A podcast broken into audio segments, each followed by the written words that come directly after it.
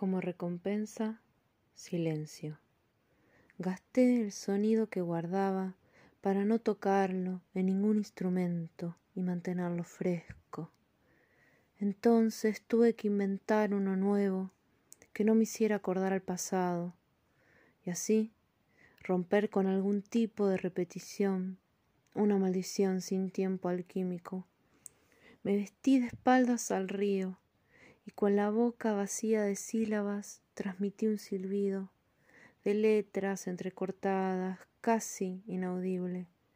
No quería que nadie supiera lo que estaba convocando en esa herida.